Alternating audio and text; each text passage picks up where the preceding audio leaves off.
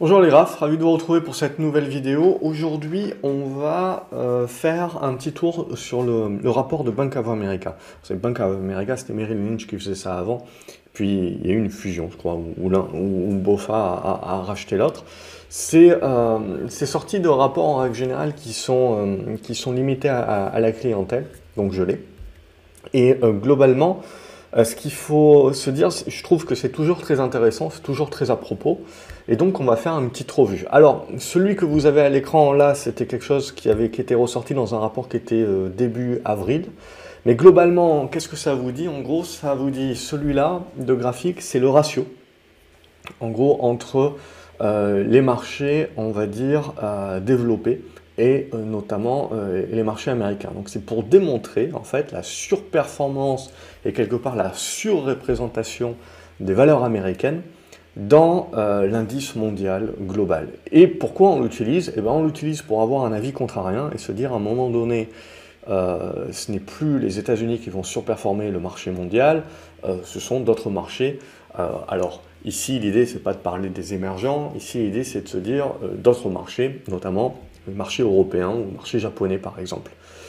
L'idée en fait aussi qu'il y a derrière, c'est en gros de se dire à quel moment euh, le marché américain est donc un marché qui a été surpondéré en valeur technologique et donc de valeur de croissance, va commencer à être sous-pondéré parce qu'on va aller chercher les valeurs value.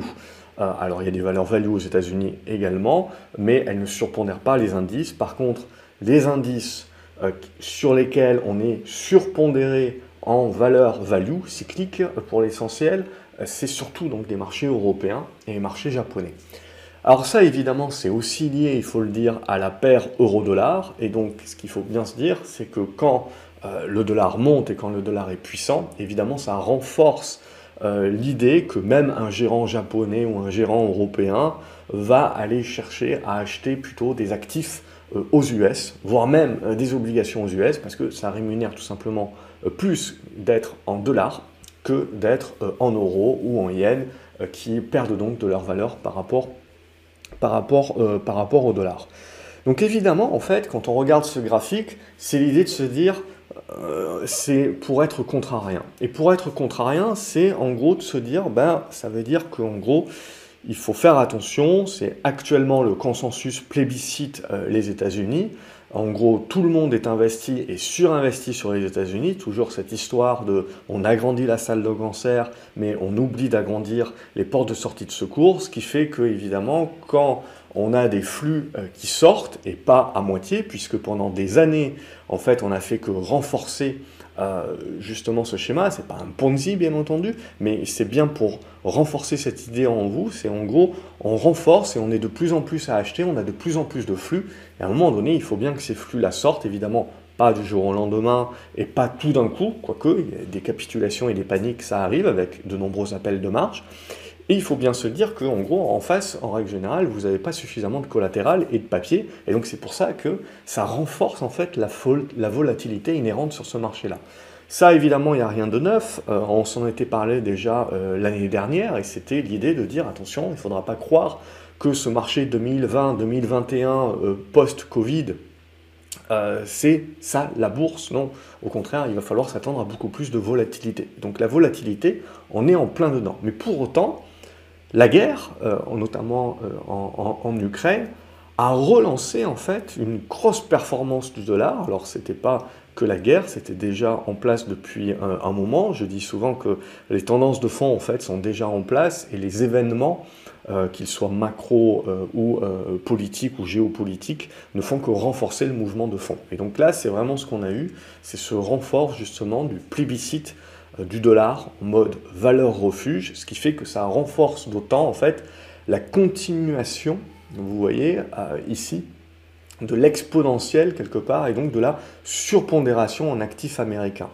Et cela, euh, malgré, malgré même, si vous voulez, l'idée qu'on a, avec la montée des taux, les valeurs technologiques évidemment qui sont cassées un petit peu en deux. Mais pour autant, on plébiscite les valeurs value et on les plébiscite aux US actuellement. Donc tout ça, ça fait que euh, les marchés européens ou japonais ne sont pas inintéressants, mais ils captent moins de flux, notamment euh, en Europe, pour, pour cause de guerre. Alors ce graphique-là, il est un petit peu ancien, depuis ça a un petit peu, ça a un petit peu baissé globalement, mais c'était ça l'idée, hein, donc de bien comprendre un petit peu qu'est-ce qu'il y a derrière ces graphiques? Ce qu'il faut bien comprendre également derrière ces graphiques, ça ne vous donne absolument pas le timing, ça vous donne un élément de haut niveau de, de, vue hélicoptère pour essayer de, derrière de prendre des décisions. Et l'idée là, évidemment, c'est de se dire à un moment donné ou à un autre, il y aura un retour d'actifs, un retour de la moyenne qui reviendra donc sur les valeurs européennes, pour ne citer qu'elles, et donc revenir sur euh, un monde plus value. Se revenir sur ce monde value et la rotation, ça n'a rien de neuf, c'est déjà en place, ça se met en place au fur et à mesure depuis une année, mais là on parle vraiment d'avoir derrière ce retour de flux et donc d'avoir une pression encore plus forte de surperformance de l'Europe par rapport aux US. Euh, mais voilà, tant que vous allez avoir la guerre et des pressions géopolitiques en Europe, ça va être compliqué. Donc là, l'idée, c'est de se dire, ce scénario-là, on le range pour l'instant dans le placard. Certes, on fait de la rotation sectorielle, on fait du value, mais c'est essentiellement les valeurs américaines qui en profitent au niveau des flux, tant que le dollar reste fort. Donc ce qu'on regarde comme indicateur, c'est notre euro-dollar. Et donc l'euro, je ne rentre pas dans les détails de qu'est-ce qui pourrait permettre à l'euro de rebondir, etc. Pour l'instant, je veux dire, tout ce qu'il faut se dire, c'est que c'est baissier point barre. Mais l'idée, c'est de se dire, je regarde quand même l'euro parce que le jour où il est dans la capacité de redresser la tête, on ne parle pas juste d'un simple rebond technique, on parle vraiment de, retourner la, tendance de fond. Ça sera à ce moment-là qu'il faudra bien comprendre que il y aura une rotation non seulement sectorielle, mais une rotation géographique des portefeuilles. Et que donc il sera temps à nouveau de se réintéresser aux valeurs européennes. Parce que évidemment, elles ont beau être pas chères, elles peuvent devenir encore moins chères à partir du moment où il y a un retrait des flux pour cause de différentes peurs, etc. Et c'est bien ça qu'il faut comprendre dans l'aspect de timing, de bien comprendre quand est-ce que euh, les investisseurs et donc les flux changent un petit peu leur fusil d'épaule.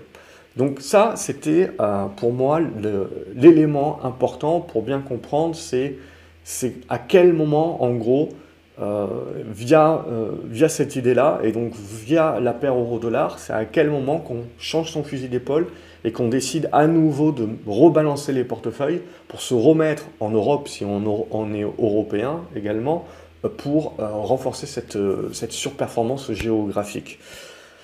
Et il faut bien comprendre également que tout un tas d'investisseurs aujourd'hui, ah, ils sont surpondérés sur les US et à un moment donné, si le dollar euh, venait à se retourner, c'est un gros si actuellement évidemment de par les éléments, comme je vous dis, mais c'est ça qu'il faut regarder.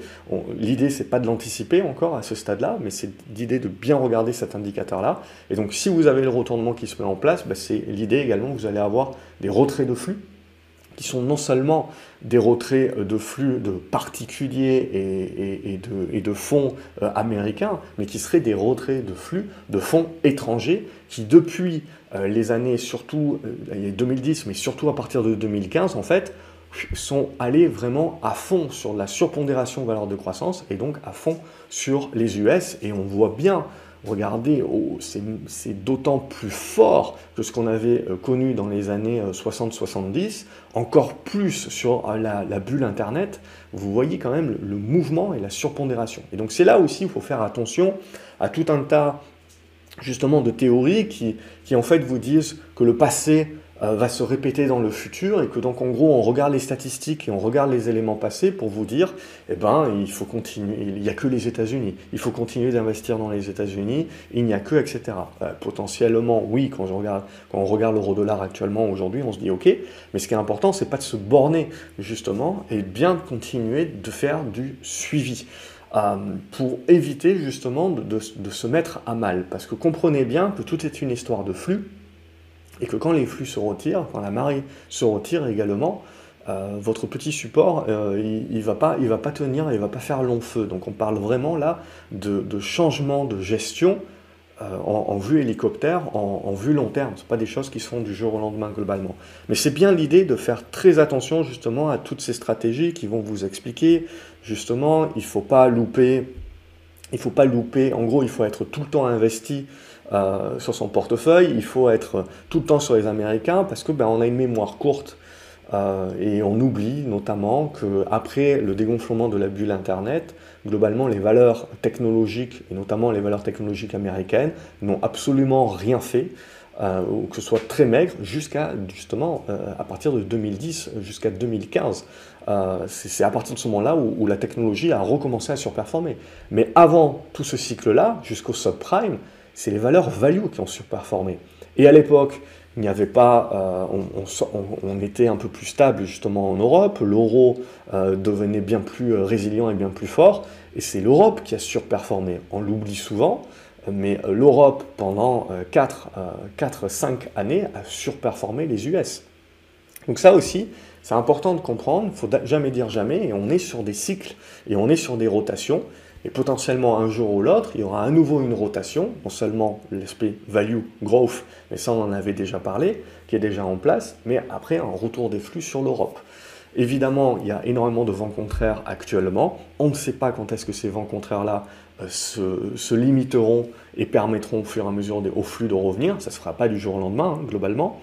Mais on a un indicateur qui est pour moi l'euro-dollar, qu'il faut donc continuer de suivre et au moment où il nous donnera un signal, pas un signal court terme hein, de rebond, mais un signal beaucoup plus majeur de euh, long terme, de retournement, et pour moi, c'est au minimum un retour au-dessus euh, des 1,13 euh, à 1,15. C'est à partir de ce moment-là réellement qu'on on mettra en place ce, ce, retournement qui pourra permettre d'avoir des flux qui reviennent sur l'Europe, sur des valeurs value, et éventuellement aller chercher de la surperformance sur l'Europe. En attendant, bien entendu, les US, même si certaines valeurs sont chères, euh, parce que le dollar est fort, euh, ça continue d'être incontournable et il n'y a pas d'alternative globalement. La problématique quand il n'y a pas d'alternative, c'est que ça prépare justement la future alternative. Après, c'est une question de timing. Euh, ça peut, pour certains, ça peut être sur des, sur des mois, sur des années, et donc évidemment, on ne va pas prendre nos décisions et l'anticiper trop en avance. Voilà ce que je voulais vous dire euh, sur, sur les indicateurs pour éventuellement voir des performances entre marchés. Ça, on peut le faire sur plein de choses. Euh, mais voilà un petit peu, c'est des réflexions un peu plus macro et c'est des choses qu'on suit en fait globalement. Hein, toutes les semaines ou, tous les mois, on, on, va regarder ça et petit à petit, ça va permettre de forger une idée. Mais en attendant, évidemment, on n'agit pas. Et ça fait, c'est ça pour moi 80% du job que l'on fait en tant qu'investisseur c'est ce type d'observation-là avant de, tirer. Hein. On est vraiment dans la patience avant d'exécuter ce qu'on a euh, observé pendant des mois, voire euh, des années, en attendant le bon signal, comme la remontée des, euh, commodities actuellement. C'est également des choses et des scénarios qui étaient en, place là depuis, depuis des années mais derrière, vous, avez besoin de la tendance de fond se mettre en place, et après, vous avez besoin des événements qui viennent renforcer cette tendance de fond et l'accélérer. je vous souhaite une excellente journée. N'oubliez pas de liker la vidéo, de la partager, de vous abonner à la chaîne pour ne pas louper les prochaines. Et je vous retrouve dans les commentaires pour savoir ce que vous en pensez. Salut les graphes